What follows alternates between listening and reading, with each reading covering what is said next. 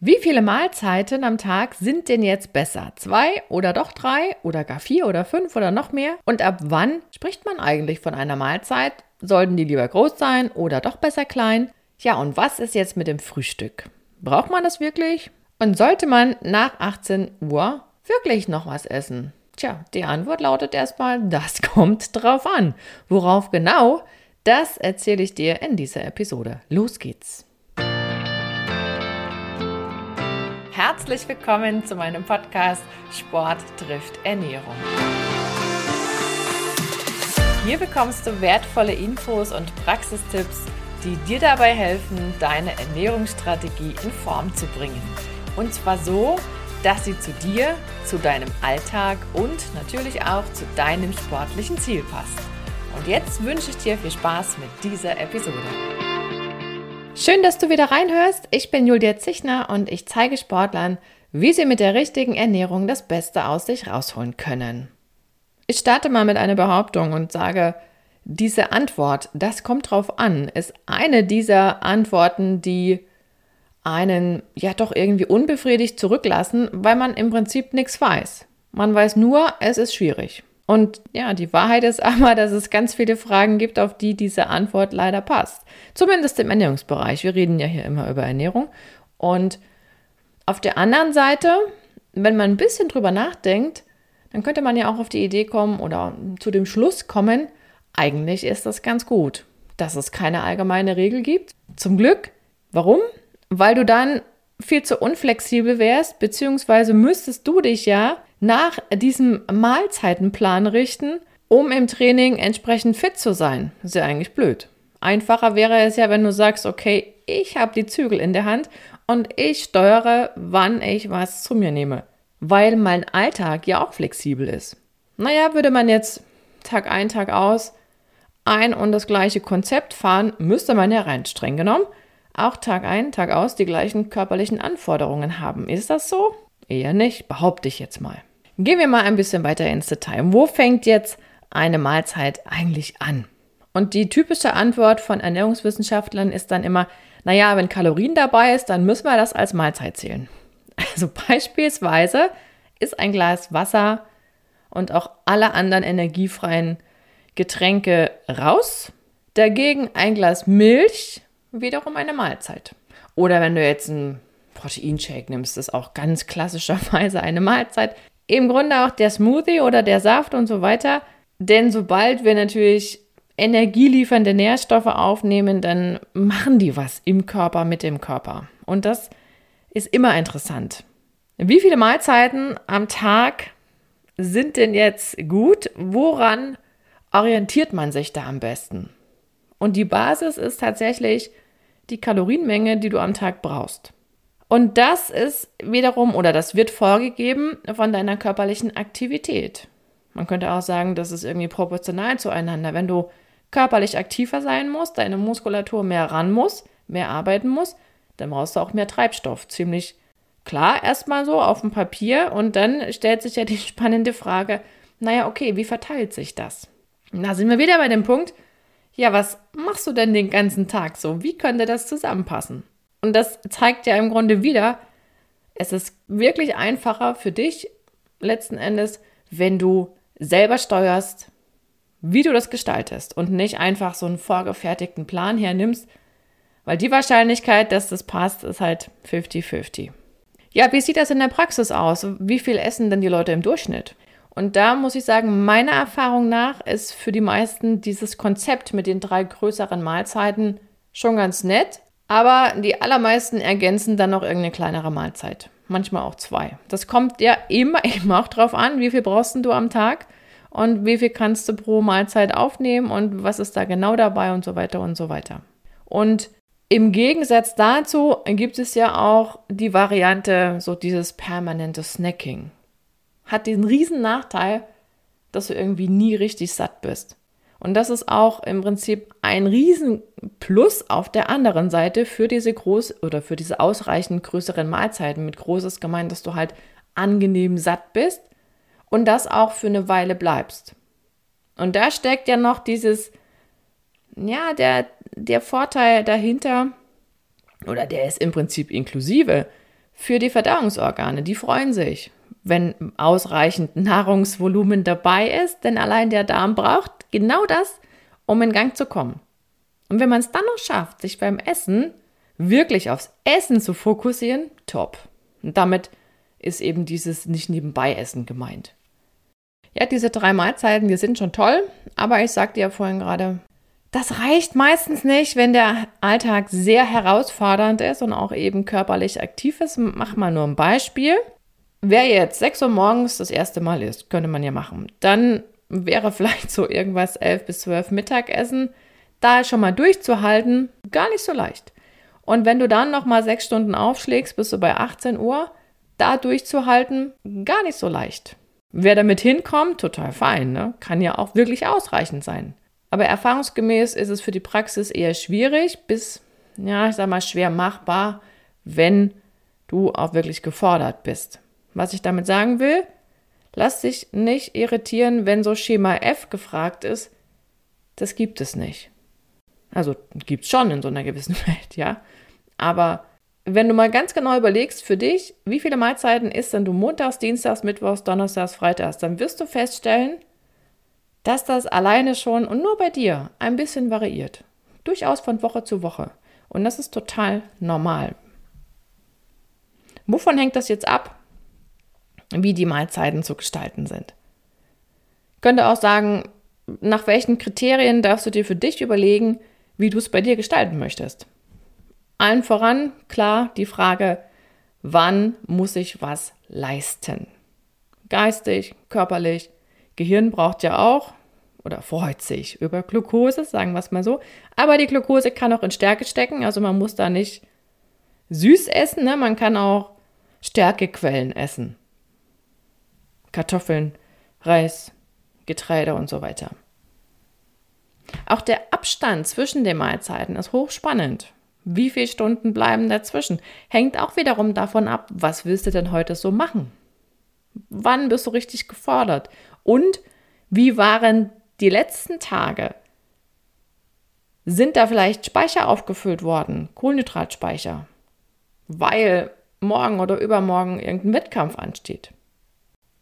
Wenn ich mir dann überlege, okay, wann esse ich was, wie viel Abstand bleibt dazwischen und ich habe so im Kopf irgendein sportliches Event, Wettkampf oder intensives Training, dann gehört auch dazu, naja, wenn ich das jetzt esse, wie lange braucht das, bis es dann vorankommt im Magen-Darm-System und was habe ich dann vielleicht für Konsequenzen? Oder andersrum, wenn ich weiß, dass das schwierig ist für mich, wenn ich eine Stunde vorher esse, dann müsste ich mich umgucken und überlegen, okay, da musst du halt eher einbauen.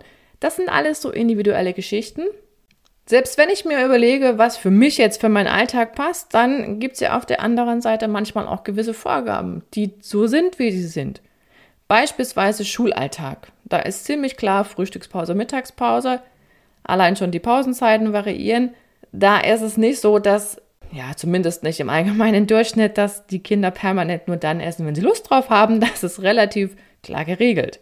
Darf man sich darauf einstellen. Genauso gibt es ja Pausenzeiten im Arbeitsalltag. Auch das ist etwas, was natürlich in gewissen Rahmen vorgibt. Genauso gibt es Familienorganisationen, Familienalltag, Tagesablauf, hat ja auch durchaus mit geplanten Mahlzeiten zu tun, die geben ja auch Struktur. Und gerade wenn ja, wenn das Ziel besteht, einmal am Tag sollten vielleicht alle am Tisch irgendwie zusammensitzen und ob sie dann was essen oder nicht, sei mal dahingestellt. Aber es hat ja auch etwas von Kommunikation und Zusammensein. Ist ja am Ende auch genau der Effekt, der entsteht, wenn es mittags in die Kantine geht. Der eine sagt, ich bringe mein eigenes Essen mit, wenn das möglich ist. Der andere sagt, ich esse immer vor Ort das, was die anbieten. Am Ende geht es ja auch um das, was besprochen wird, um dieses Kommunizieren, um den sozialen Anteil. Und das, was logischerweise auch mit reinzählt, ist ja nicht nur die Anzahl an Mahlzeiten und wann genau, sondern auch, wie sie gestaltet werden. Und wenn wir das jetzt nochmal uns überlegen auf den sportlichen Alltag, dann ist es ja auch so, dass es im Wettkampf andere Sachen gibt als im Trainingsalltag oder an Ruhetagen. Und dass das variiert, ist genau richtig. Unser Essverhalten streut auch meistens oder variiert von Werktag zu Wochenende. Und im Urlaub ist es nochmal anders. Also ich will damit nur sagen, es ist total normal, dass das heute so ist, morgen so. Das Einzige, was man halt im Blick behalten darf, ist, ob das große Ganze so passt. Ich kann ja auch für mich überlegen, okay, dann mache ich halt die eine Mahlzeit größer, fällt die Zwischenmahlzeit weg, weil ich habe sowieso keine Zeit oder irgendwas anderes ist geplant oder es würde nur stören. Je nachdem. Am Ende müssen wir halt gucken, ob die Kalorien beisammen sind oder halt nicht. Und auch diese Gesamtenergiezufuhr, die gibt ja im Grunde schon eine gewisse Mahlzeitenplanung vor. Ein Beispiel dazu. Würde jemand 4.500 Kalorien am Tag brauchen, ist da keine Seltenheit, wenn ich ein bisschen mehr körperliche Aktivität habe. Und ich verteile das auf drei Mahlzeiten. Da könnte man ja sagen, okay, dreimal 1500 ergibt 4.500. Aber wenn du dir jetzt Teller vorstellst mit 1500 Kilokalorien, dann sind die echt groß. Da stecken Portionen dahinter. Das muss man erstmal vom Magenvolumen so verkraften wollen. Und dann mit diesem proppenvollen Magen auch, ja, wieder die nächsten Tätigkeiten vollziehen wollen. Da ist man erstmal müde und träge und mag auch gar nicht sofort trainieren. Also das ist etwas, was praktisch gar nicht so einfach umzusetzen ist. Und da sind wir wieder bei diesen größeren Mahlzeiten und den kleineren zwischendurch. Auch wenn ich über längere Zeit körperlich aktiv sein will, brauche ich logischerweise Nachschub. Wenn ich mit dem Auto fahre eine längere Strecke, dann wird ja auch Treibstoff verbraucht, also muss ich nachtanken und das ist nichts anderes. Anderes Beispiel, wenn ich jetzt vielleicht nur 1800 Kalorien pro Tag brauche, ich habe es mal schön gemacht, damit man es auch gut rechnen kann im Kopf, ne? und ich teile das durch drei, auf drei Mahlzeiten bin ich bei 600 Kilokalorien pro Mahlzeit. Das ist gut machbar. Haben wir 900 Kalorien Differenz, nur mal so als Beispiel. Da kann man sich ungefähr vorstellen, wie die Teller aussehen mögen. Natürlich kann ich dann auch sagen, okay, wenn es viele Kalorien sein sollen, dann nehmen wir halt hochkalorisches. Wenn es zur Nährstoffrelation passt, okay. Also da greifen ja auch wieder verschiedene Zahnräder ineinander. Dieses Bild vom Uhrwerk finde ich ja mal ganz toll, weil es so schön zeigt, naja, ganz so einfach und schwarz-weiß ist das eben auch nicht. Mahlzeitenplanung ist das eine mit Anzahl Mahlzeiten, Abstand und so weiter, aber gerade diese Zusammensetzung und auch die Frequenz zahlt ja immer noch mal auf diese Frage ein, wie ist denn das jetzt mit der Verdauung? Wie lange ist denn nun der Magen gefüllt, wenn ich dies oder jenes esse? Magenverweildauer ist so ein hübsches Schlagwort. Durchaus interessant, gerade wenn man im in Sportarten unterwegs ist, wo der Rumpf einfach stark in Bewegung ist und dieses Schüttel-Shake-Prinzip, sage ich immer ganz gerne, einfach auch dabei ist. Da macht sich so ein prall gefüllter Magen einfach nicht so gut. Apropos Magengröße, auch spannend. Kinder haben ja einen kleineren Magen als Erwachsene. Das heißt, die haben auch eher wieder Hunger. Auch das ist etwas, was total normal ist. Deswegen ist es manchmal auch so schwer, Kinder und Erwachsene unter einen Hut zu kriegen, weil einfach die Bedürfnisse anders sind. Und das ist eben auch ein wichtiger Punkt oder generell, ja, so die Basis, dass man sich fragt, okay, was brauche ich denn, was braucht denn mein Körper und wie verteilt sich das auf den Tag? Und Mahlzeitenstruktur bedeutet ja erst einmal nur, dass zu bestimmten Zeiten nachgetankt wird, wie beim Auto an der Tankstelle, also Energie aufgenommen wird und was ich genau esse oder trinke, das kommt dann danach. Und wie viel das dann ist, das steht dann auch nochmal auf einem neuen Blatt Papier. Und was ja am Ende auch dieses Ziel ist, intuitiv mit dem Essen klarzukommen oder das Thema Essen intuitiv zu bearbeiten, ist ja immer die Frage, wie lange bin ich wirklich satt oder wenn ich wieder an eine nächste Mahlzeit denke, habe ich denn echten Hunger oder ist es eher irgendwie Appetit, wurde ich gerade verführt oder whatever. Also dieses, dein Körper zeigt dir, was er braucht, das, das ist schon so, aber man muss es eben auch lesen lernen. Und manchen gelingt das besser über Zahlen, weil sie dann einfach wissen, okay, das ist logisch, da muss ich wieder was essen. Und andere können das ein bisschen besser, dieses in sich hineinspüren. Beides hat total seine Berechtigung. Man darf im Prinzip nur herausfinden, was passt besser zu einem selber. Wie ist denn das jetzt mit dem Thema Frühstücken? Da sagen ja die einen auch, ach nee, übertrieben. Und die anderen gehen nicht ohne Frühstück aus dem Haus. Der eine frühstückt, wenn er 6 Uhr aus dem Bett fällt. Der andere sagt, naja, nee, das ist, geht überhaupt noch nicht. Da muss ich erstmal in den Tag starten und so ein bisschen später ist dann Frühstück. Es gibt auch keine straffe Uhrzeit meistens bezeichnen wir die erste Mahlzeit als Frühstück oder manche machen auch erstes Frühstück, zweites Frühstück. Das ist total unterschiedlich. Am Ende ist es übrigens total egal, wie die Mahlzeit heißt. Man könnte auch sagen Mahlzeit 1, Mahlzeit 2, 3, 4, 5. Mich haben auch schon Leute gefragt, die gesagt haben, wenn ich 11 Uhr das erste Mal was esse, ist das dann noch ein Frühstück oder schon ein Mittagessen? Das, ja, so eine pragmatische Antwort lautet dann eben eigentlich total egal. Wichtig ist nur, was du isst, wie viel davon und was es vielleicht noch für Konsequenzen hat. Ist da irgendwas, was auffällig war oder irgendwie so. Und auch hier gilt bei dem Thema Frühstück, es gibt sie nicht, diese eine Regel oder diese eine Lösung. Selbst wenn du jetzt bei dir durchgehst, wirst du Tage haben, da isst du eher etwas und dann gibt es Tage, da isst du später etwas. Und dann kannst du mal für dich überlegen, was sind denn jetzt die Gründe dafür, dass das so variiert? Ist es Stress? Ist es Hunger? Ist es keine Zeit? Oder weil irgendwie was dazwischen kam? Was auch immer. Wenn ich es jetzt mal von mir aus denke, dann muss ich auch sagen, das ist bei mir unterschiedlich. Mal früher, mal später. Ich weiß noch ziemlich genau, ich bin früher immer mit dem Fahrrad in die Schule gefahren. Das war auch echt ein Stück. Das waren so 12, 13 Kilometer, je nachdem, wie ich gefahren bin. Und ich hatte als ich das noch nicht gemacht hatte, immer erst in der Schule was gegessen und dann ist mir aber wohler dabei gewesen. Es ging auch besser mit dem Fahrradfahren, wenn ich praktisch schon, ehe ich los bin, was gegessen hatte. Das war noch in der Abi-Zeit und Jahre zuvor, aber trotzdem ist es mir noch in Erinnerung und ich würde auch, wenn ich weiß, ich habe heute eine Beispiel Radtour, längere Tour vor mir, ich rede so von, ja, irgendwas vier, fünf Stunden, würde ich niemals ohne Frühstück losfahren. Das wäre für mich immer klar, okay, das ist gesetzt.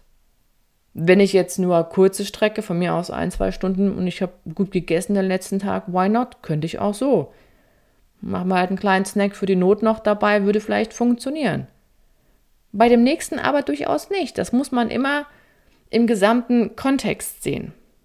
Wenn das wieder Kinder versus Erwachsene betrachten oder Arbeitsalltag versus Wochenende, da muss man ja auch sagen, okay, wenn ich was leisten soll, dann muss man schon die Frage stellen dürfen, okay, wo kommt denn jetzt die Energie dafür her? Fürs Gehirn und für die Muskulatur.